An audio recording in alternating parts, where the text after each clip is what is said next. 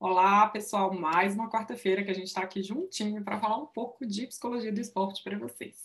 E hoje eu vou falar de um assunto que nenhum atleta gosta de falar, muito menos de passar por. O que, que acontece quando você é repentinamente afastado por causa de uma lesão? Você fica sobrecarregado por uma variedade de perdas internas e externas. Se a lesão for significativa o suficiente para mantê-lo fora de competições por um longo tempo, a primeira coisa que você pode perder é a sua identidade como atleta e membro da equipe.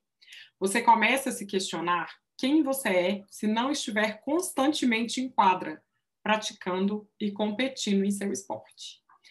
Este sentimento de quem eu sou sem o meu esporte é agravado pelo fato de que sua lesão mudou repentinamente sua identidade e seu lugar na equipe.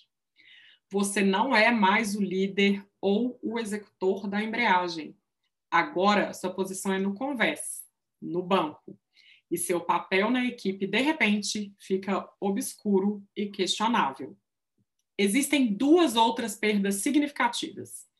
Primeiro, você perde a sua saúde física e a sensação de invencibilidade. Com a lesão, você tem que enfrentar que seu corpo, de alguma forma, falhou com você. Além disso, as lesões frequentemente o tornam dependente de outras pessoas. Médicos, treinadores, fisioterapeutas, a maioria dos atletas tem uma forte tendência independente e odeia ter que depender de alguém além de si mesmo. Em segundo lugar, você perde uma das principais fontes da sua autoestima. Se você ganha confiança pelas suas habilidades esportivas, então você terá poucos bons sentimentos por ficar parado assistindo às ações sem poder praticá-las. Para muitos atletas, esta é provavelmente a parte mais difícil da sua lesão. É um golpe enorme. De repente, atletas mais lentos ou mais fracos estão tomando seu lugar e fazendo o que você deveria, mas não pode fazer agora. Muitos atletas enfrentam a lesão como uma negação total. Eles podem minimizar ou ignorar a gravidade da lesão, acreditando facilmente que está tudo bem. Eles podem continuar a treinar durante a lesão, o que só piora as coisas. Frequentemente, a lesão costuma ser acompanhada por sentimentos de raiva intensa. O atleta pode adotar uma atitude de por que eu, por que agora, e agir de forma hostil e ressentida com treinadores, companheiros de equipe, pais e amigos. Alguns atletas, então, entram em uma negociação interna com eles mesmos. Ou seja, se eu fizer isso e aquilo, talvez eu consiga voltar lá. Em algum ponto de todo o processo, a depressão pode se instalar quando o atleta percebe diretamente a natureza e a gravidade da sua lesão e perda. Isso pode acarretar uma perda de interesse ou afastamento de atividades, distúrbios de sono e da alimentação e baixa energia. Ao final dessa etapa, o atleta finalmente passa a aceitar sua situação e tira o melhor proveito dela. Então, qual é a melhor maneira de lidar com as lesões para que a dor mental seja minimizada? Eu vou ensinar nove estratégias saudáveis para você, atleta, lidar com as lesões. A primeira delas é ficar triste. Permita-se chorar e sentir qualquer perda que esteja experimentando. Ser forte, enterrando ou escondendo seus sentimentos nessa situação, irá interferir na sua capacidade de enfrentamento e recuperação. Suas emoções são uma parte importante do processo de cura. Sentir faz parte da cura. Lide com o que é. Os atletas lesionados têm uma tendência a se concentrar no que poderia ser se eles não tivessem se machucado.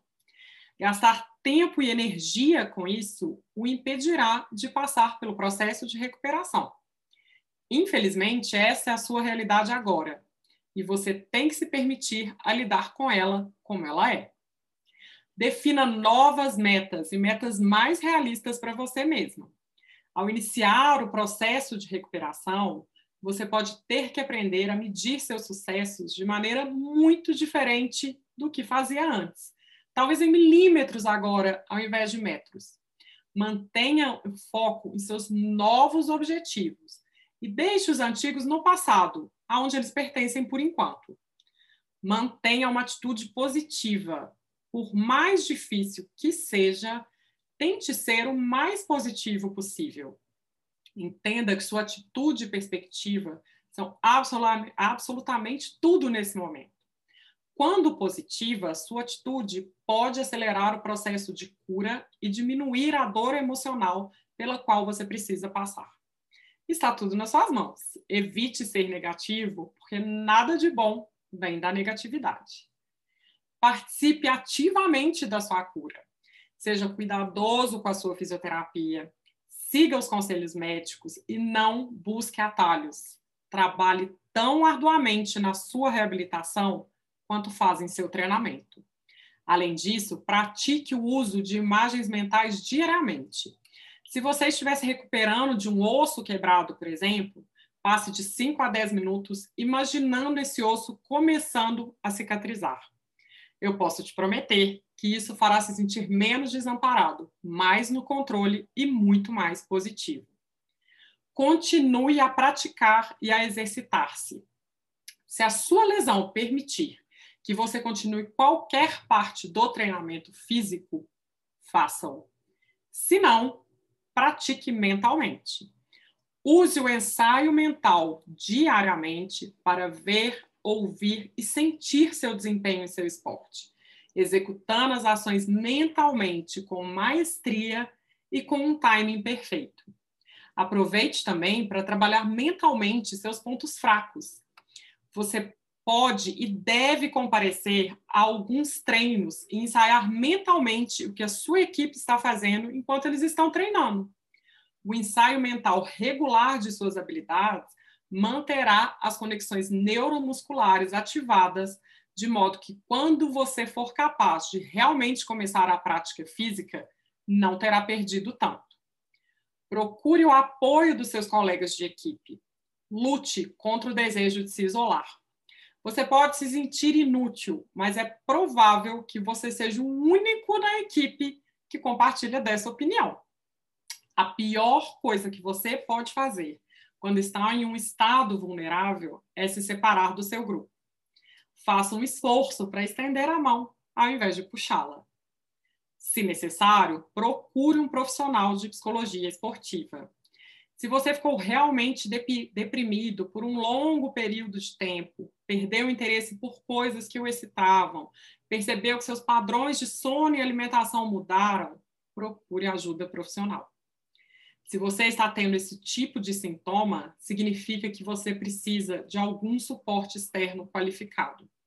Buscar a ajuda de um psicólogo do esporte não é sinal de fraqueza.